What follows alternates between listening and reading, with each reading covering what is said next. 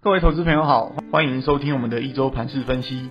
我是合格证券投资分析人员玉树临风的整股专家古今。好的，上个礼拜台股可以说猪羊变色，加权指数除了周一收盘上涨之外，接下来就一路从周二跌到周五，不仅离万六越来越远，距离季线也剩不到三十点了。虽然说周四台积电看完法说后，ADR 一度大涨，结果周五在台股表现却是虎头蛇尾啊，开高走低收大黑棒。另外，先前涨多的贵买 OTC 指数这边跌得更重了，上周四五连续两天都是有感重挫。好，现在重点来了，本周操作应该如何应对？我会觉得说，接下来的时间台股会更难操作，尽量空手观望会比较好。没有错，短线跌深，本周应该出现反弹，但反弹出现应该是给给各位继续降低持股的，而不是加码。我在过去几集的节目持续跟各位提醒，多头行情末段会涨到三低股，那三低股通常非常投机啊，大家必须要随时提高警觉，提防大盘反转走空的可能。那另外之前也跟各位报告过，进入四月之后，做梦行情结束，将由基本面开始主导行情的发展。那过去半年股价低档反弹了这么多，现在蛮多重点公司。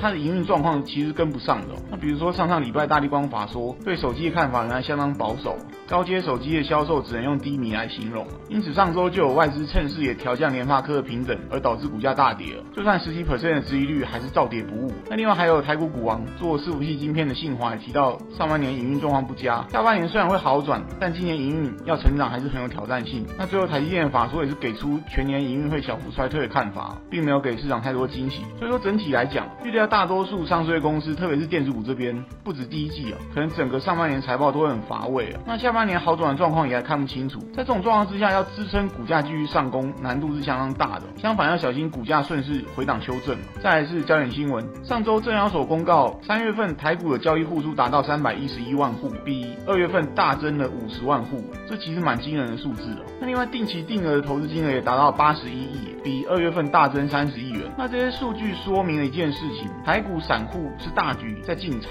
之前跟各位提到一句话，散户来了，高点进了。那现在关键在于说，近期的大跌让很多人措手不及啊，或许才刚进场没多久就套牢了。所以说，如果之后台股迟迟无法收复月线，甚至跌破季线转为空头，那台股筹码松动压力就会大增了。请各位一定要注意。最后跟各位报告强势族群，上周强势族群很难得回到电信三雄上面了，反映出法人的操作心态是十分保守的。那至于筹码发散弱势股部分，基本上台股热门族群像绿电储能、军工航太、AI 云端。电动车、生技、IP 这些相关股票是无一幸免了，上周通通杀了一轮啊。那我会觉得说，如果是主力洗盘的话，也洗得太用力了，盘子都洗破了，反而更像是出货。那另外很多之前乱涨三低股，各位应该也可以发现，几乎是直上直下的走势哦。之前怎么涨，现在跌也不会客气。那总之从盘面结构来看，市场目前十分的混乱，大家保守为宜哦。股票该砍还是要砍。好的，节目到此进入尾声，股市行情变化难测，但也充满机会。我们所能做的就是充分做好准备。我在投资机关点的粉丝团上也会分享每天关盘重点给大家参考，